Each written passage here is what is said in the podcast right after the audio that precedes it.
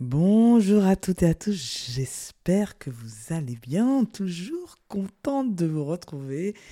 Alors, euh, aujourd'hui, un petit, un petit épisode un peu plus engagé sur euh, cette euh, position par rapport aux femmes. En fait, on va parler de cette nomination qui est arrivée, euh, qui va arriver d'ailleurs parce qu'elle n'est pas encore en place, elle sera en place en septembre, d'Agathe euh, Monpey qui, euh, qui a pris, qui vient d'être nommée à la tête de Loire Merlin France comme directrice, présidente, directrice générale.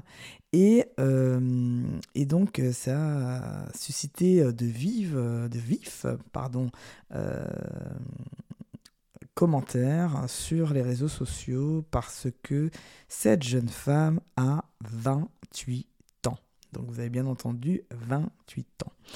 Et en fait, ce qui m'intéresse, c'est pas tant le fait de sa nomination, mais c'est cette, euh, c'est les réactions qui m'intéressent et sur lesquelles j'ai envie de, de, partager avec vous, parce que vous avez un peu, bah, comme tout ce qui se passe en France en ce moment, deux mondes qui s'opposent. Et euh, je trouvais intéressant de, comprendre, en fait, d'essayer d'analyser ces comportements et, et le pourquoi. Donc ce qui est intéressant déjà, c'est qu'il y a une partie euh, de, de, la, des personnes qui se réjouissent de se dire que ben, c'est super, ça change, une jeune, plus femme, qui vient d'être maman depuis un an, euh, voilà, et qui à 28 ans prend la tête de Laura Merlin. Donc ça devient pour certaines, en tout cas, un vrai rôle modèle. J'en fais partie hein, de, des personnes qui se disent, ben voilà, ça montre aussi que les choses bougent et changent et qu'on ne reste pas dans ce qu'on euh, connaît déjà.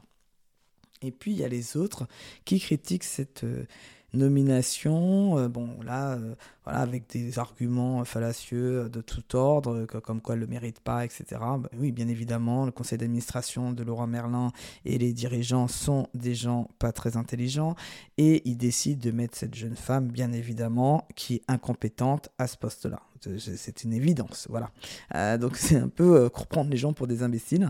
Donc en fait, c'est plutôt d'essayer de comprendre justement cette nomination et, et ben ça fait partie de la vie. Et, moi, je le vois comme ça, comme euh, la question que je me pose est-ce que ça sera une exception ou une pionnière? Et puis donc j'ai commencé un peu comme par hasard, on va dire rien n'arrive par hasard. J'ai acheté euh, magazine de le management de le dernier là qui était sur euh, justement les femmes euh, leaders.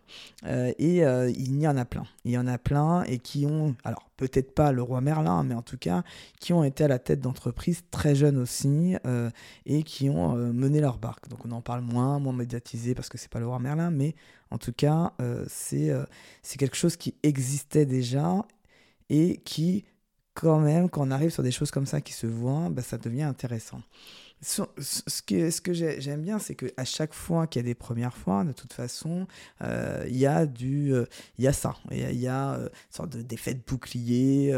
ça a été le cas pour la première femme ministre en France, Edith Cresson, donc ça remonte à quelques années.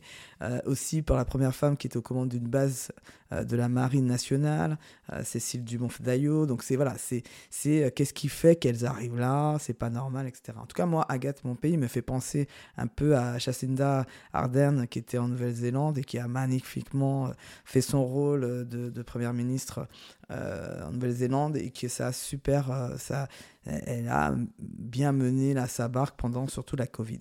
Donc en fait, c'est, on est en fait dans un changement. Et moi, ce qui m'intéresse, c'est ce changement. Parce que je me dis que probablement, on va enfin comprendre qu'un leader, il n'est pas un leader, ça ne se base pas sur ses compétences techniques. Pendant des années, on a donné des promotions à des personnes qui étaient des expertes, des, qui avaient des compétences techniques, et on disait ben, c'était un peu le cadeau. Le cadeau, la promotion, tu es un bon technicien, tu es un bon expert, eh bien tu montres et tu vas encadrer des gens. Ce qui est la plus grosse erreur qu'on pouvait faire et qui fait qu'aujourd'hui on est dans la situation dans laquelle on est où beaucoup de collaborateurs ne sont pas satisfaits de leur manager, beaucoup de collaborateurs quittent leur entreprise à cause de leur manager parce que justement on a promu des gens qui n'ont pas les compétences attendues d'un leader. Et quand on regarde les compétences d'un leader, on voit que avant d'avoir des compétences techniques, il a surtout des savoir-être. Et c'est là qu'on se trompe sur euh, le savoir-être. Ça n'est pas quelque chose où on a besoin d'avoir des années. Il y a des dimensions pour lesquelles je pense qu'il est nécessaire d'avoir l'expérience, mais qu'aujourd'hui, on peut accélérer les choses et apprendre plus vite. Je donne un exemple sur l'humilité. L'humilité d'un leader, pour moi, un leader est humble, quoi qu'il arrive. Sinon, s'il n'a pas d'humilité, ce n'est pas un leader. Et s'il a euh, cette humilité-là, généralement, pendant des années, on avait cette humilité avec l'âge. On appelait ça avec la sagesse. On pouvait devenir humble parce que, à force d'épreuves, force d'échanges euh, avec beaucoup de personnes. Il faut comprendre que dans le monde dans lequel on est, tout est accéléré. Donc là où peut-être, je dis n'importe quoi, il fallait 20 ans pour pouvoir être, euh, avoir cette notion d'humilité, peut-être qu'aujourd'hui, ben on a besoin de beaucoup moins de temps. Peut-être qu'en 10 ans, c'est possible. Parce que à la fois, on est euh, euh, bardé d'informations et on peut avoir euh, beaucoup de relations et beaucoup de connaissances et d'échanges avec plein de personnes très rapidement, ce qui n'était pas le cas avant, où en fait on restait quand même dans l'entre-soi pendant des années et on avait moins cette ouverture à l'international et le côté moins mondial. On peut s'inspirer même de, de leaders mondiaux. Et, euh, et, en fait, tout est un peu accéléré aussi parce que ces personnes-là sont souvent accompagnées par des coachs. Il faut être très clair. Euh, quand on a cet âge-là, elle a déjà été coachée au moins une fois. Ça, c'est sûr et certain. Alors après, ça peut être coach euh, externe, ça peut être coach interne, ça peut être un mentor, ça peut être son supérieur hiérarchique, mais c'est quelqu'un qui est accompagné quoi qu'il en soit. Sinon, elle n'arrive pas à ce niveau-là. Donc, déjà, c'est se dire, ok, euh, si on se base sur les soft skills, hein, donc le savoir-être, on voit que, ben, en fait, c'est on l'a ou on l'a pas. C'est-à-dire que ce qu'on demande, par exemple, aujourd'hui à un leader, c'est on lui demande d'être empathique, euh, de comprendre, d'être à l'écoute, d'avoir une écoute active vis à -vis de ses collaborateurs, excusez-moi, on n'a pas besoin de 25 ans pour apprendre ça. Ça, tu l'as ou tu l'as pas. Après, ce que tu peux faire, c'est qu'il y a deux options.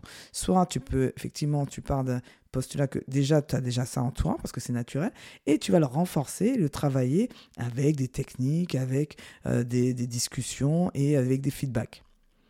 Et tu as les personnes qui, eux, l'ont pas du tout. Et donc là, c'est ce qu'on appelle plutôt une transformation. Et donc, ils vont devoir acquérir cette compétence. Et là, pour le coup, il faut du temps. Là, il faut du temps. Il faut du temps seulement si on n'a pas ça à la base. Donc ça, c'est l'écoute active, c'est la capacité de fédérer. Ça, pareil, dès petits, on le voit dans les écoles. Certains enfants, c'est impressionnant. On voit déjà qu'ils sont leaders. Après, ce qui se passe, c'est que souvent, ils sont euh, bridés, ils ont des expériences, on leur dit de ne pas faire comme ci, de ne pas faire comme ça, et donc ils se brident.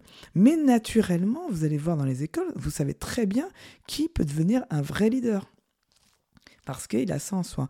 Donc on n'a pas besoin. Donc il suffit que cette personne-là ait à la fois euh, euh, ça naturellement, quel est, ça a été renforcé dans une famille, dans une éducation, avec ses études, où en fait tous ses soft skills ont été renforcés, elle a un leadership qui lui est propre, authentique, qui n'est peut-être pas le leadership dont on a l'habitude, qu'on avait justement, il fallait avoir plus de 50 ans pour pouvoir, euh, un homme blanc euh, qui devait avoir plus de 50 ans pour avoir ce, ce type de poste-là. Maintenant, on voit d'autres visages, d'autres personnes qui peuvent justement montrer un leadership différent.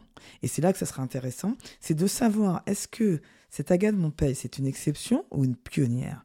Pour moi, c'est une pionnière. C'est vraiment le démarrage, en fait.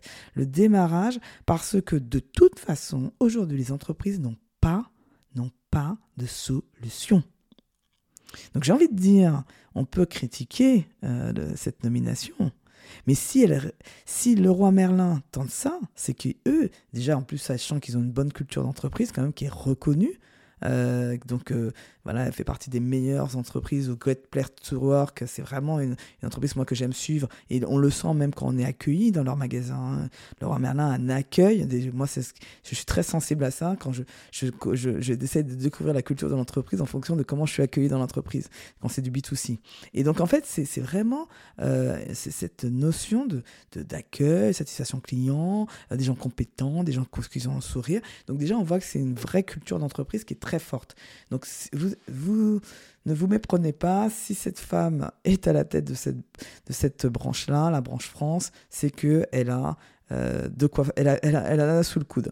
Donc voilà, donc c'est aussi une façon de dire regardons tous les nouveaux leaders qui émergent parce que je pense que ce sera clairement pas la dernière. Je vous dis euh, merci beaucoup de m'avoir écouté et je vous dis ben à demain